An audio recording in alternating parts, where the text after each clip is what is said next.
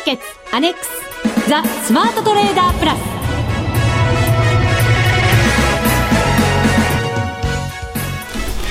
こんにちは内田まさです。この時間はザ・スマートトレーダープラスをお送りしていきます。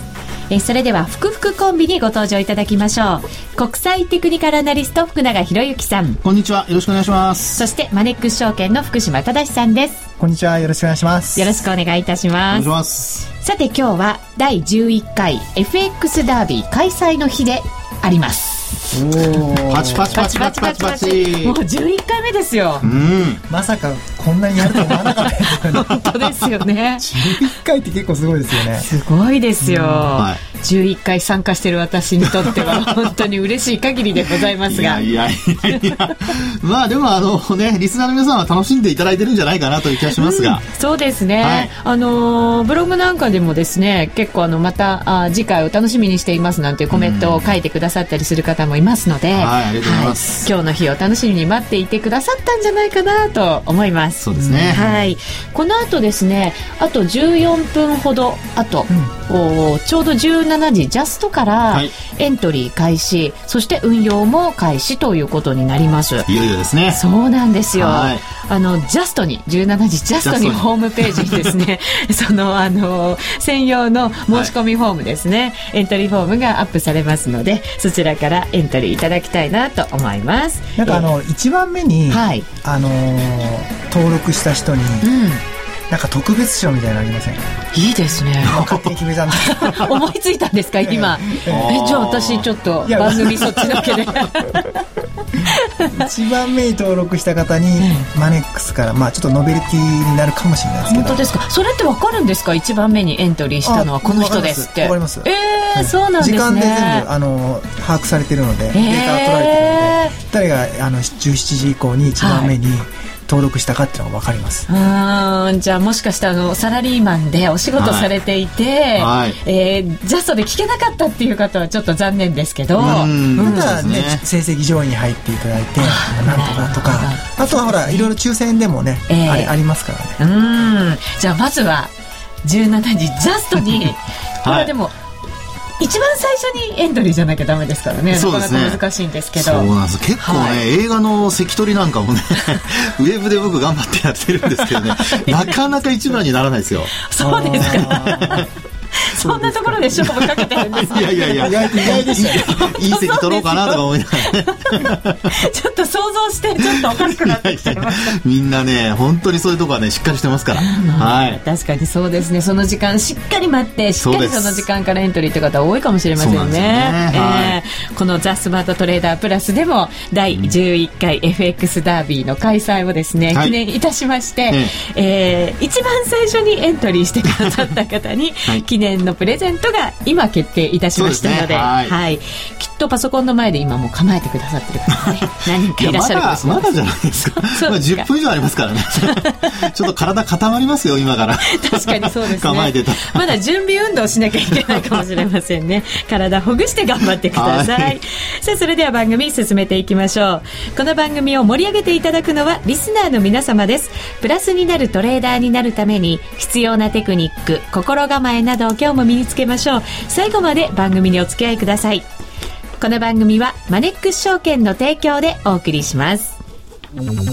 スマートトレーダー計画。よーいドン。じゃあ、スマートトレーダー計画、用意ドン。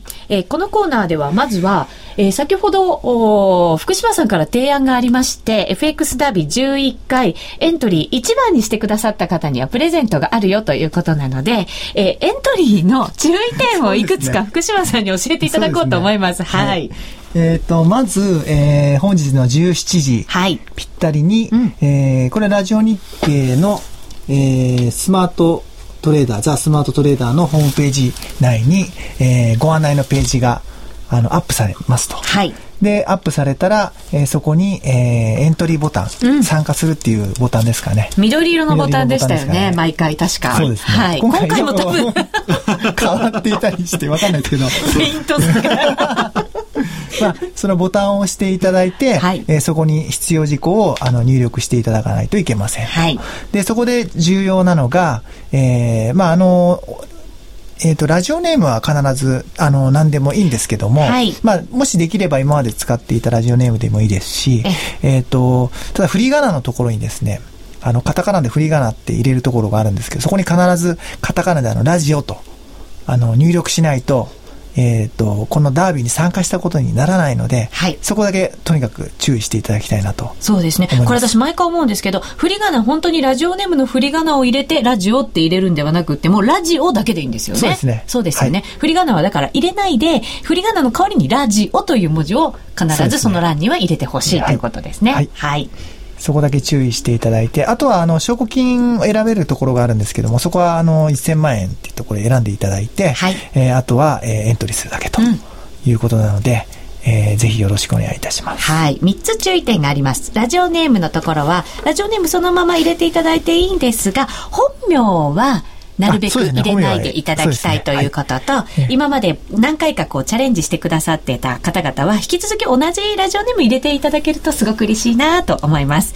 で、振り仮名のところには3文にラジオという文字だけを入れてください。そして金額選べるんで、そこは1000万円から、ね、はい、スタートしていただけると、それでバッチリでございます。はい、あの、本名を入れてしまうとですね、これ毎週ホームページでランキングをね、掲載していただいているので、えー、ちょ、ちょっとそこに掲載しづらくなってしまうので、はい、えー、本名は入れていただきたくないなというところです、ね。うん、そうですね、はい、そこだけはよろしくお願いいたします。また後ほどのコーナーで、えー、詳しい商品などの説明もさせていただくことにいたしましょう。さあそのダービーに向けてのアドバイスもいただかなくてはいけません、はい、特に明日ですよもう雇用統計の、ね、はい、日が来ました。まあ、今晩は確か ECB の理事会も予定されてますよね。もう今週って盛りだくさんですよね、えー、日程ね。そしてまあ明日は、夜は確かにその、えー、アメリカの、えー、まあ FOMC、ごめんなさい、あの、雇用統計なんですけども、はい、まあその前には日銀の金融政策決定会合の結果もありますしね。はい、えー、まあ今日は、まあそ為をちょっとこう、思惑的な動きでですね、えー、まあ前原あ大臣が、出席するということで、うん、ちょっとこう、為替思惑的にこう、追加のね、金融緩和をやるんじゃないかとか、えー、まあ、特にその中で一つ言われてたのは、あの、外債の購入ですね。はい。まあ、外債購入するってことは、円を売ってドルを調達してですね、まあ、そのドルで、えー、まあ、国債、あるいは、まあ、ユーロでもいいんですけども、ユーロ国債を買うとかですね。まあ、そういったところで考えますと、あのまあ、直接的にこう、円売り介入をするのと、まあ、ほぼ同等の効果が得られるだろうということで、まあ、外債の購入というのをですね、まあ、あの前原さんが、あこう、一応こう、提唱しているというか、はい、前向きにこう、言ってるわけですね。で、それを、あの、えー、明日、あ金融政策決定会合に出席すると。はい。まあ、本当に出るかどうか、どうなんでしょうね。わかりませんけども、ね、土壇場で出ないとかってなると、これはちょっと円売り材料になるかもしれませんからね。怖いですよ、ね、あ、ごめんなさい。円買い。円買いですよね。円。失礼しました。円買い買い、あの、材料ですね。はい。ですから、ここのところ、今日はですね、そういった思惑だとかですね。あと、もう一つは、あの、アメリカのテレビ討論会で、うん、ロムニーさんが、なんか、オバマさんとですね、テレビ討論会やりまして、その二人の、えー、まあ、討論の結果、ロムニーさんがなんと65%の支持を得たということが言われてまして、はい、で、あとオバマ大統領25%しか支持がなかったと。ロムニーさん圧勝。ロムニーさん今までちょっと失言なんかも目立ったりして あれって思ってたんですけど、ね、ここに来て挽回ですか、えー、まあ、それがあってですねあの、まあ、それでまあドルが買われたとかっていう話も、まあ、タイミング的にはね言われてたりしてましたね。なるほど。ただ真意のところは、これ両方わかりません、はい。まあ、ですがもし、まあ、そういう話で後からこうついていった人がいたとするとですね、まあ、きっかけはどうかわかりませんが、まあ、そこで円を売ってドルを買うとかっていう流れをができていたとすれば、まあ、あその逆になった場合、反動がちょっと嫌ですよね。うそうなると、まあ、円買いというのがまた進んでしまうということになりますので、はい、まあ、そのあたりが一つ明日、えー、まあ、日中の材料になるんじゃないかなと思いますね。で、あと夜はですね、今お話あったようにアメリカの雇用統計。はい。まあ、こちらが、まあ、えー、昨日発表された ADP の雇用報告ですね、えー、こちらの方が、まあ、予想を上回る結果でしたので、そうですね、プラス16万人でしたね。はい。はい、で、雇用統計、これまで、あの、大体 ADP 良くても、前回も非常に悪かったですからね。ギャップが嫌なんですよね、ですよね。あん参考にならない そうそう、そうなんですね。まあ、あの、ADP の方は民間でのね、あの、調査報告で、えー、オートデータあプロセッシングでしたかね、えー、というところの発表になりますし、えー、まあ、アメリカの方の雇用統計の方はこれも政府の発表になりますからね、まあ、そのあたりのギャップということになるんですけども、まあ、どういうふうな結果になるか、まあ、これでもしほとんどあの予想通りの十数万人でしたかね、予想はね。はい、まあ、そのあたりで落ち着いたとなると、これまた方向感なくなっちゃうと。いうことにもなりかねませんからね。予想通りに出た場合って、方向感なくなるんですか？まあ、あの、一瞬は多分上下に動くんでしょうけど、えー、まあ、その後トレンドが、こうね、えー、まあ、出にくくなったりだとか。まあ、ただ改善傾向っていうふうになれば、ええ、あの、まあ、ドル買いという形で進むのではないかなとは思うんですけども、まあ、そのあたりが、まあ、夜の材料になるんじゃないかなと思いますね。はい。前の雇用統計の発表の時もここでそんな話しましたけどやっぱり雇用統計きっかけにトレンドがちょっとこう変わってくるっていうことがここ数か月続いてるんですよね。そうですよね。えー、で、まあ、ただ今月に入ってからのアメリカの経済指標の発表だけ見てますと、あの、ISM の製造業の数値は予想が回りましたし、はい、これも50超えましたね。うん、それから昨晩発表された、これも非製造業の方ですけども、まあ、これも予想が回るという結果でしたので、うん、今のところ出てきた経済指標、先月はこれまちまちだったんですね。はい。あの、製造業の方は悪くて、非製造業の方は良かったんですけども、まあ、どちらかというと今回両方いいと。で、雇用統計良ければ、今内田さんの話にあったようにですね、ちょっとトレンドがまあ、要はドルが強含みのトレンドがですね、あの、出やすくなるんじゃないかなという期待はありますよね。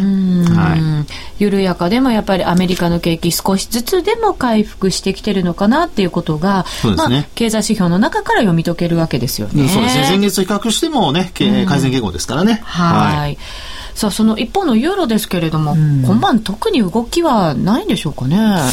どうでしょうね、ECB から何かね、あのー、発表があれば、えー、っていうのは、ま、ドラギさんも何かこう発言あればなんですけども、えー、まあ、その金融緩和をするとかっていうことも多分ないと思いますし、まあ、今日は特にこう大きなこう動くような話って出ないんじゃないかなと思ってるんですけどね、ヨーロッパの方はやっぱりスペインの支援の申請待ちといったところでしょうかね。はいうん、そうですね。ですから、まあ、今の福島さんの話にありましたように、やっぱり、まあ、あの、予想としては何もないんだとは思うんですけども、えー、ただ、その発言の中ですね、あの、ECB 理事会が終わった後に記者会見やる中で、まあ、あの、スペインのその支援についてですね、あの、すぐにこう、もう用意ができているとかですね、えー、いつでも体制は整っているとか、まあ、そういうちょっと前向きな発言が出るかどうかっていうのが、はい、まあ、一つはポイントになるとは思いますね。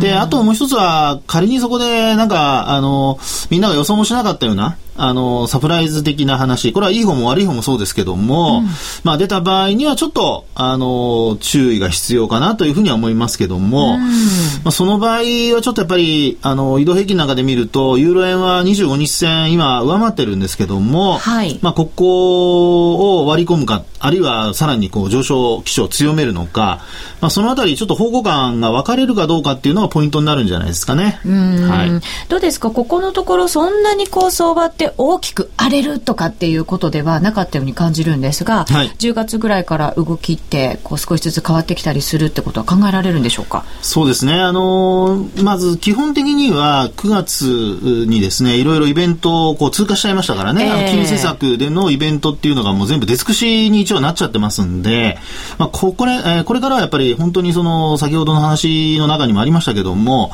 あの、アメリカ、それからヨーロッパの景況感が改善するかどうか、まあ、そのあたりが一つポイントになると思いますし、はい、あとは日本円で言うと、やっぱアジア通貨で言うとですね、やはりオーストラリア、それからあと、えー、中国の景況感ですね。まあ、このあたりが、まあ、多少なりとも改善するかどうか。はい、まあ、そうすると、まあ、5ドルなんかが強くなってくれればですね、まあ、円が一旦売られて、で、えー、まあ、ドル、それからユーロも強含みになるというような、はい、そういう循環も考えられるでしょうから、はい、まあ、そういう意味ではアジア通貨についてもちょっと見といた方がいいかもしれないですね。そうですね。はい。さあ、まもなく時刻は17時を迎えようとしております。先ほど福島さんから提案がありました。1番にエントリーしてくださった方には、特別なプレゼントをご用意いたしますので、ぜひ皆さん、ここからはもう本当にパソコンの前で構えていただいた方がいいかと思います。準備してもいいかもしれません、そうですね。本当にアップされるんでしょうねっていう。ちょっと今ドキッとしましたよ。大丈夫かしら？ちょっと私の手が震えてきましたが、はい。アップされることを信じて、今17時となりました。エントリー開始でございます。はい。ぜひ皆さん、多くの方に、エントリーいただきたいと思います。一旦 CM です。はい、FX なら、マネックス証券の FX プラス。現在、FX のサービスを提供している会社、世の中にたくさんありますよね。そんな中、マネックス証券の FX 講座が堅調に増えていると聞いています。なぜたくさんある会社の中でマネックス証券が FX トレーダーに選ばれるのか、私なりに検証してみました。まずは取引コストについて。取引コストといえば取引手数料とスプレッド。マネックス証券ではもちろん取引手数料は無料。米ドル円のスプレッドは原則2銭と低コスト。しかも、1銭通貨単位から取引できるため、初心者の方にも優しいです。気になる取引ツールはとても使いやすく、投資情報も満載で、携帯電話やスマートフォンからの取引機能も充実。もう言うことありませんね。さらに皆さんに朗報。今なら新規講座開設キャンペーン実施中。講座開設のお申し込みはパソコンや携帯電話からマネックス証券で検索。今すぐお申し込みを。FX は予託した証拠金額より多額の取引を行うことができるレバレッジ取引であり、取引対象である通貨の価格や金利の変動により、予託した証拠金額を上回る損失が生じる恐れがあります。お取引の前には必ず、契約締結前交付書面の内容を十分にお読みになり、リスク、手数料などをご確認ください。マネックス証券株式会社、金融商品取引業者、関東財務局長、金賞第165号。ザ・スマートトレーダープラス。週のハイライト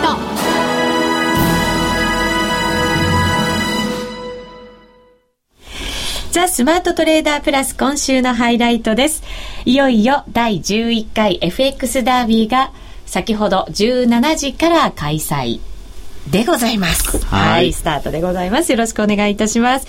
期間は11月2日の朝の5時までとなっておりますので、はい、このあたりもご注意ください。さあ、参加方法改めてお伝えしましょう。ラジオ日経のホームページ、はい、ザ・スマートトレーダープラスのホームページ、現在トップページにその申し込みのしっかりフォームが貼られたあページがしっかりと前に来ていますので、こちらをご覧いただきたいなと思います。緑でしたね。ねボタンはしっかりと。全然変えてないですね。変わってないですね。はい、よかったです。はい。この FX プラスデモ講座、デモ取引講座、お申し込みはこちらというふうに書かれてます。かっこ無料も書かれてます。これをクリックしていただくと、えー、デモ講座のお申し込みフォームが出てきます。で、それに、えー、必要事項をしっかり打ち込んでいただいて、で、送信していただくと大丈夫でございます。さあ、その3つって、3つの注意点ですね、福島さん。今一度、お願いいたします。はい、3つの注意点ですね。はい。まず、えー、氏名のところなんですけども、ここに、えー、ラジオネームを入れていただきたいと思います。はい、この氏名に関しては、あの、本名ではなくて、まあ、あの、ニックネームですね。で、うん、もし、あの、前回まで、あの、参加していたら、まあ、前回までのニックネーム入れていただきたいな、というふうに思います。はい。で、次の振り仮名のところには、えー、必ず3文字のラージオっていうカタカナで、うん、えー、入れていただきたいと思う。これ全角って書いてあるので全角カタカナで入れていただきたいと思います。はい。で、このラジオを入れないと、このダービーに参加したことに、えー、なりませんと。これ、もしラジオ日経とか入れちゃった場合はどうなるんですか？ラジオに、あ、だけど、だけどね、あの、カタカナで 入れていただければ、はいおそらく拾えると思うんですよ、ね、本当ですか？はい。ただまあ入れてほしくないですけどね。ないですね。必ず ラジオと、はい。3文字だけを入れてください。そうですね。3文字だけ。はい、はい、お願いします。で、あとはまあ E メールアドレスを入れていただいて、で、その後の仮想証拠金設定額ってあるんですけども、ええ、まあ一応あのあの、ラジオボタンが100万円、500万円、1000万円ってあるんですけども、これはあの、まあおそらく1000万円、うん、証拠金が大きければ多いほど、えー、たくさんのこう取引ができるので、えー、1000万円、えー、選んでいただきたいなと思います。まあ、100万円でも、あの、勝てるよって方はもう、100万円でもいいんですけども、まあ、ここはね、普通に考えてやっぱ1000万円がいいかなと思いますので、でね、はい、1000万円をチェックしていただきたいと思います。はい。さあ、そして、えー、商品ですね。えー、優勝した方には、なんと、3万円ですか、商売 さりげなく言いました。なんとと盛り上げたんですが。いや、あの、前回もそうだったんですけども、1位の方が3万円商品券で、えー、あと2位から10位の方がみんな、みんな、みんな一緒なんですよね。そうですね。あの、クオカード500円プラスキットカット。はい。プラスノベルティグッズ。だと、少し、あの、まあ、面白くないかなって変な言い方ですけども、2位と3位の方にももうちょっと上げたいなっていう。おちょっと差をつけますか？ねえ。えー、と思いますので、えー、2位の方には、えー、5000円分の、うん、えー、何ですかね、クオカードですか、やっぱり。5000円分のクオカードですね。ですかね。はい。クオカード。ちょっとメモしておきますね。はい、今決まってますから。忘れちゃうと困りますから。ちょっと僕も、ちょっと今引いちゃってますけど。参加してください。いやいやいや私は出す方じゃありませんのでね。あと黙って聞いてますから。はい、あとは3位の方は3000円分の図書カードにしましょうか。はい。3000円分の図書カード。はい。それを追加した方がなんか盛り上がりそうですよね。うん。これ1位の方はそのまま3万円の百貨店の件で大丈夫ですか？それどうですか？ここから2位の方と3位の方を引くっていう。今、ディレクターが大慌てです。はい。1位を2万円に。2万円ですか。すいません。はい。はい。そんな感じで今決まりましたのでですね、これ改めてホームページに、えー、しっかりと、えー、提示いたしますのでご注意いただきたいなと思います。はい。えー、1位の方が2万円の全国共通百貨店商品券ですね。うん、そして2位の方が5000円分のクオカード。プラスこれキットカットとノベルティグッズもそうですね。合わせてプレゼントです。はい、3位の方が3000円の図書券と、プラス、キットカット、マネックス証券のノベルティグッズ。えそして、7位から10位の方には、500円分のクオカード、キットカット、ノベルティグッズをプレゼントいたします。はい。4位から10位ですよね。うん、あそうですね4位からですね、4位から10位までですねそして特別賞はこれは抽選で20名様参加いただいた方にはチャンスがありますねはいいいですね。はい。これで決まりましたか？どうですか、福永さん。いやいやいやいや、私に聞か、いやいや、もう OK だと思いますよ、俺はもうね。はい。毎回この番組、会議の番組になってますけどね。もうね、あの、2万円狙いなのか、あるいは、クオカードとキットカット狙いなのか。うん。まあ、これ、ちょっとね、人によっては分かれるかもしれませんね。そうですね。はい。はい。ふるってご参加ください。私はもちろん1位を狙って頑張ります。来ましたね、内田さん。最初だけ大きなこと言えるんですよね。いやいや、でも今の声はなんかすごく、今までになく元気がありましたね、第11回目で。そうですね、10回でなんとかプラスキープできて、はい、そうです。まあ、なんとか上位の方に少しは食い込めたので、はい、今回はですね、ちょっと目標をここで設定して、やったえー、その目標達成のためにですね、頑張りたいと思います。はい、まずはですね、金額ははい。金額はもちろんプラスを。おお。はい。ちょっと、もうじゃないちょっと、福島さん、それで、おはちょっと、僕ちょっと今引いちゃいましたね、福島。優しい福島さんそもそもあの、10回今であって、マイナスとプラスってどっちが多かったんでしたっけ？圧倒的にマイナスですよ。そうですか。それが何か。いや、やっぱりじゃあ、王じゃないですか。そうです。そうですね。合ってました。福島さんが正しかったです。はい、はい。プラスを目指して。で、前回の時に見ると、こう、200万円なんとか稼げると、20番、以内ぐらいを目指せる水準なんですね。すねはい、なので、えー、順位的にはやっぱり20番以内を。なんか、内田さん、ちょっと今、あの、耳がちょっと私遠くなってしまったんですけど。なんでですか？本当ですか？もうだってトレード公社の方々が参加いただいてるんですよ。いやいや、だってほら、前回、初回10、2位か3位だったじゃないですか。そうですよね。ね。うん、まあいいじゃないですか。目標ですからね。いや、目標は高くね。高くですよね。と言って我々が押し上げていくという。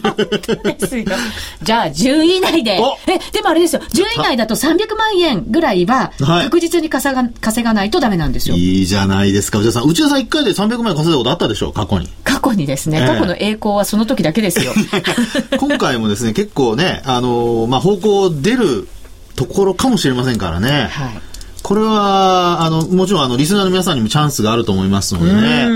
あの、内田さんが、成績が良くなるってことは、まあ、皆さんも良くなる可能性があると。うん、なので、内田さん、やっぱり、ちょっとだけハードルを上げた方がいいんじゃないですかね。ですよね。そうですか。はい。じゃあ、わかりました。はい。10位以内300万円以上を目指します。はい、素晴らしい。さすが内田さん。ありがとうございます。意気込みが。はい。で、戦略はですね、はい、今回はもうしっかり理覚、しっかり理覚を狙っていきたいと思いますので、はい、えっ、ー、と、できればもう、その日に手じまう。おいいというのを目標にして、はい、えー、トレードをしていきたいなと思います。はい、もちろん、あの、ちょっとトレンドが出てきたなと思ったら、長めに持つポジションもしっかり持ちながら、あの、しっかり理覚していくポジションも、はい、持とうと思っております。そうですよね。はい。やっぱりまあ、あの、動きに合わせていかないと、うん、あの、やっぱりこう自分の思い込みだとかでやってしまうと、どうしてもやっぱり反対の方向に動いた時にね、はい、マイナス幅が大きくなる傾向になりますからね。はい。まあそういう意味では今、内田さんのように、こう、柔軟に、で、なおかつ臨機応変に、こう、しっかりと売買をね。で、あと、お茶さんの成功したパターンでいくと、やっぱりあの、トレンドにうまく乗ってる時、特にあの、トレンドラインを引いてから、はい、だいぶ成績良くなってますから、はい、そのやり方を、まあ、ちょっとね、踏襲してやっていただけるといいかなと思います。そうですね。ぜひご参加いただける皆様も目標を立てて一緒に頑張っていただけると嬉しいです。はい、続いてはこのコーナーです。みんなで参加、今週のミッション。さて、このコーナーでは福島さんから今後1週間のミッションを発表していただきます。はい。えー、発表します。お願いします。やっぱりですね、明日、あの、ビッグイベントありますので、はい。えー、米ドル円で勝負せよと。はい。はい。いうことで。はい、わかりました。ドル円で、それでは勝負してまいります。はい。はい。ぜひ皆さんもドル円チャレンジしてみてください。もう一つ、はい。ちょっとさっき思ったんですけども、内田さん、ほら、目標300万円で10位以内って言ってるじゃないですか。で、言ってるだけで、本当にそう思ってるかどうかっていうところが、ちょっと、どうなのかなと思ったので、ええ、次回までに、あの、10位以内に、10位以内で300万円、あの、プラスで、ならなかったらこうするっていう、何かこう断言してほしいなと、えー、罰ゲーム的なやつですか？罰ゲームじゃなくても、いや、罰ゲームじゃなくてもいいんですけども、なんか少しこう、プレッシャーをね、与え、やっぱりちょっとこれ、もう今まで、ね、今まで10回やってて、はいね、目標だけはいくらでも言えるじゃないですか。そうですね。そういったこともした方がいいかなと。いや楽しいな、それは。うん、11回目、新たなスタートですもんね。はい、ここはやっぱり自分にも厳しく。はい、トレードにも厳しく、はい、はい、番組にも厳しく、私にも厳しく、はい、進めてそしてリスナーの皆様に楽しみを。そうですね。リスナーの皆さんには優しさを。はい。お得な情報ありますか？お得な情報というかですね、はい、あの、あさってだなんですけども、えー、いよいよ、あの、全国投資セミナー、うん in 岡山。はい。来ます。はい。お待たせしました、岡山の皆さん。土曜日ですね、岡山コンベンションセンターっていうところですね。えー、ちょっと初めて岡山行くんですけども、はい、えー、ぜひよろしくお願いいたします。はいぜひ皆さん、福島さんを支えてあげてください。